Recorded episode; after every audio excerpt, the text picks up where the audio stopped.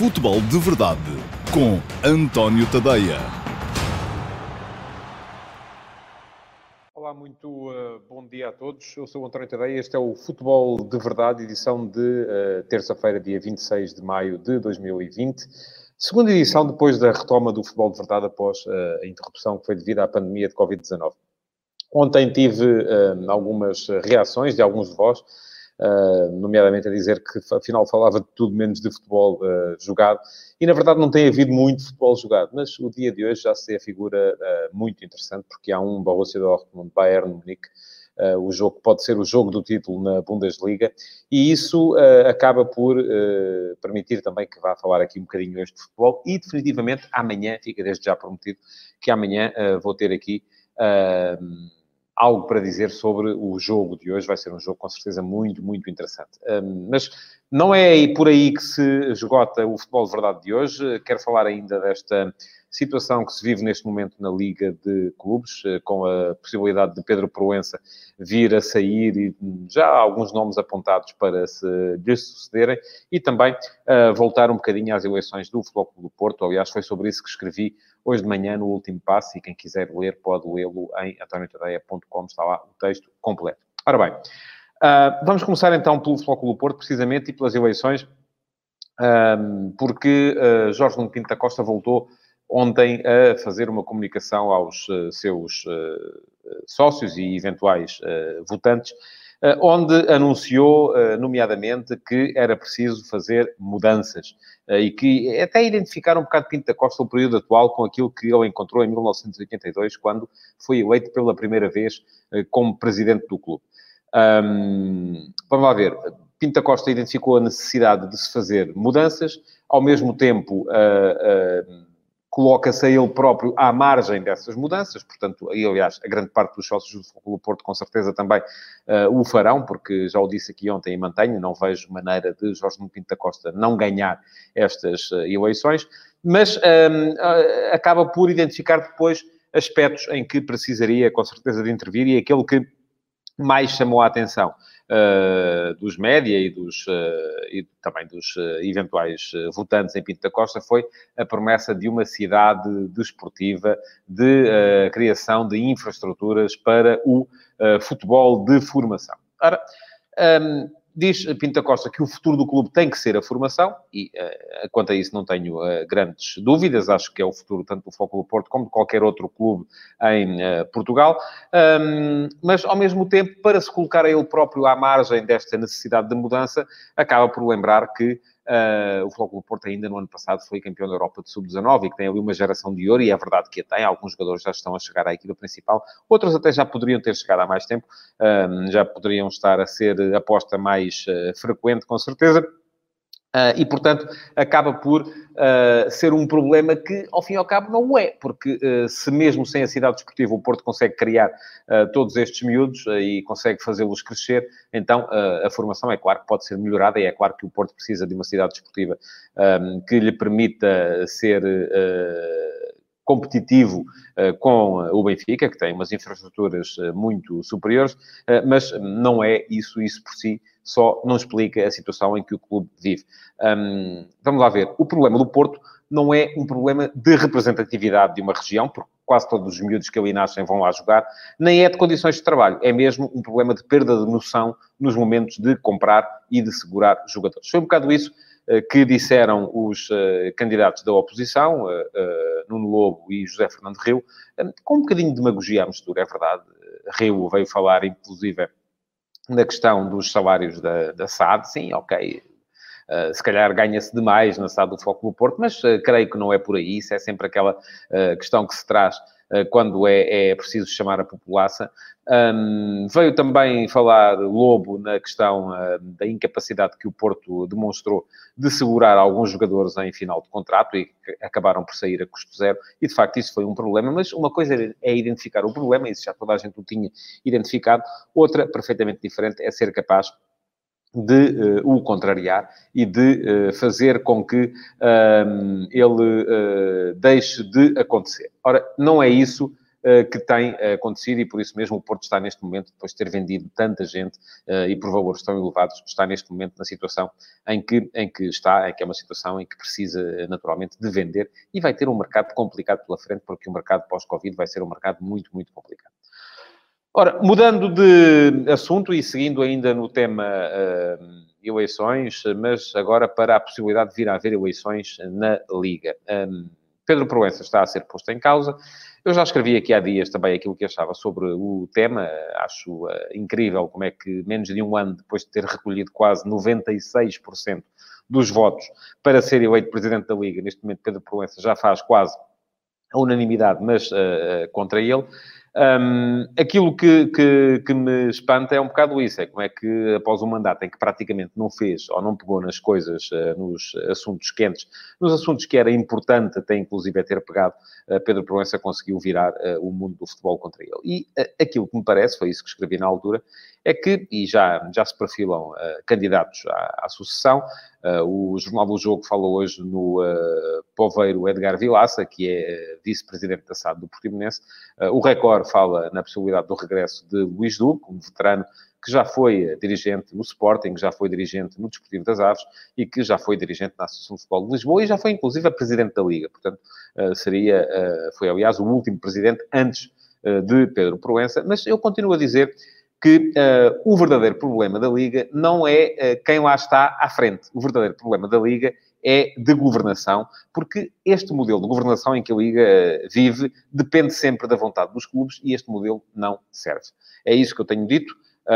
tenho dito constantemente, enquanto o presidente da Liga depender da vontade da maioria dos clubes, enquanto não tiver um mandato para ser ele a liderar, para ser ele a decidir aquilo que uh, o, uh, a Liga deve ser, para, para decidir aquilo que a Liga deve fazer, uh, para poder atacar sem medo de ser despedido pela Assembleia Geral dos Clubes logo a seguir, um, se atacar problemas verdadeiramente importantes, como a questão dos direitos televisivos, como a questão da organização dos campeonatos, enfim, enquanto isso não acontecer, então não vamos ter o problema resolvido e vamos ter constantemente um, clubes que, para acalmarem as suas bases face a resultados menos positivos, vêm uh, dizer que a culpa, afinal, é da Liga.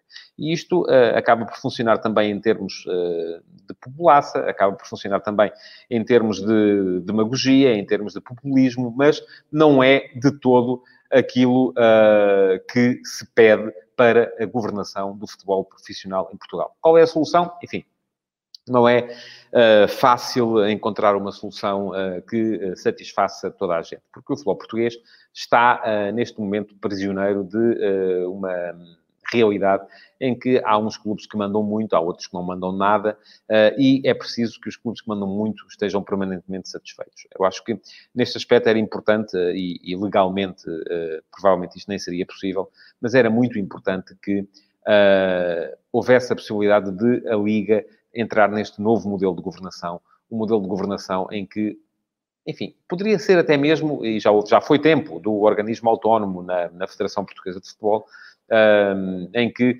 alguém que estivesse acima de toda esta realidade acabasse por uh, definir os caminhos que é importante seguir no futebol profissional. Bom, mudança de tema. Eu hoje não vou ter tempo para uh, falar aqui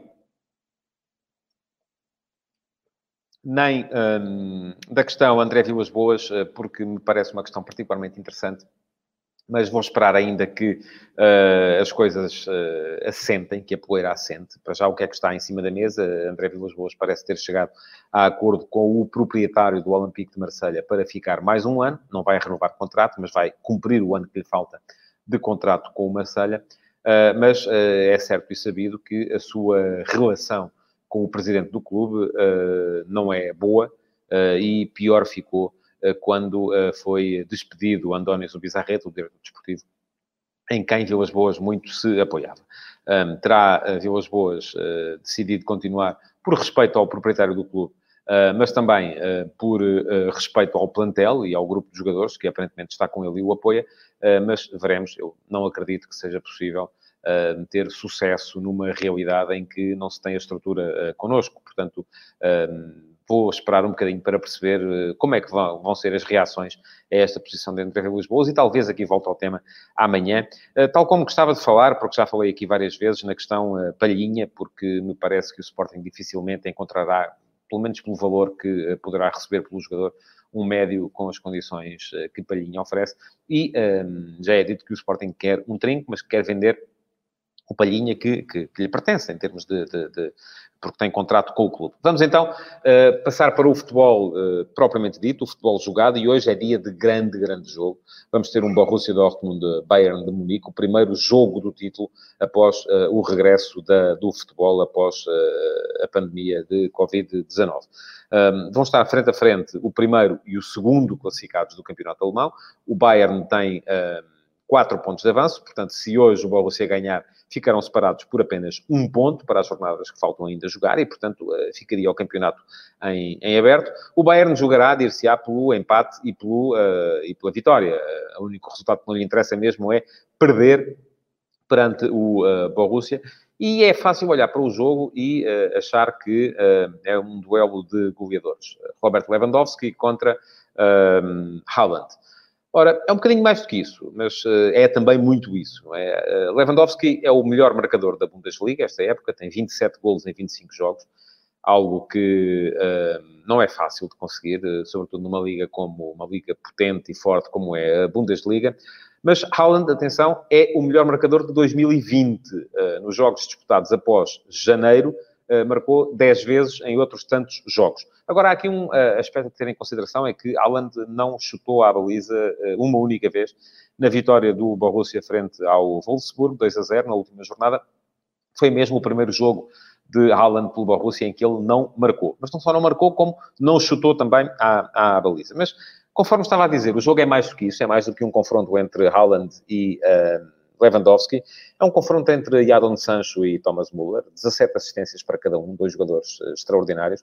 É um confronto em que convém terem atenção à contribuição do português uh, Rafael Guerreiro, uh, que, bem ou mal, é o melhor marcador do Borussia desde que o futebol regressou. Marcou três vezes nos dois jogos que o Borussia já, já fez. E depois é um confronto entre treinadores, entre Hans-Dieter Dieter Flick, o homem que ressuscitou o Bayern que Nico Kovac estava prestes a sepultar, e Lucien Favre, uh, o treinador que, à frente deste Borussia, já ganhou, por exemplo, a Supertaça da Alemanha no início da época, batendo por 2 a 0 o uh, Borussia. É verdade que Flick, quando ainda era treinador interino do um, ehm, uh, eh, Bayern, Uh, em, no jogo em casa, na Allianz Arena, em Munique, ganhou ao Borussia por 4 a 0, e isso também acaba por ser uh, uma espécie de contraponto para aquilo que vai acontecer agora. O Borussia vem com seis vitórias seguidas na Liga, cinco jogos, cinco delas sem, sem sofrer golos, e em jogos em casa vem com uma série de 16 a 0. Ou seja, depois do último gol sofrido em casa, marcou 16 e não sofreu nenhum. Mas também o Bayern vem com seis vitórias consecutivas e, portanto, é um confronto entre as duas equipas um, que estão em melhor forma na Europa uh, e o primeiro jogo do título desde que o futebol regressou e regressou precisamente na Bundesliga. É um jogo muito, muito interessante. Eu vou estar a ver. Uh, o jogo em Portugal passa na Eleven Sports. Uh, quem quiser pode vê-lo também na live stream da Betano e basta irem ao meu site, antoniotoday.com, porque lá encontrarão instruções acerca da forma como assistir ao jogo na live stream da Betano. Portanto, não, enfim, há sempre várias maneiras. Esta é absolutamente legal, não é ilegal, não tem nada a ver com aquelas piratarias uh, do, do costume. Aqui uh, é legal e podem uh, assistir também aos jogos da Bundesliga no live stream. Portanto, um jogo em grande. Amanhã cá estarei para falar dele mais uma vez e para dar algumas pistas para aquilo que vai ser o resto da Bundesliga. Fator de peso também a ter em conta é o facto de não estar lá a famosa parede amarela, uh, porque hoje a parede amarela vai ser uh, cinzenta, cinzento do botão, não há público, não há espectadores e a parede amarela do Signal e do Park é substituída por uma parede vazia, sem o apoio do público do Borussia. Enfim, não se esqueçam, um, podem deixar perguntas, não vos avisei no início e isto teve logo efeito, a, a falha foi minha, porque, como eu não disse no início, acabei por tivemos menos eh, reações vossas do que são um, habituais.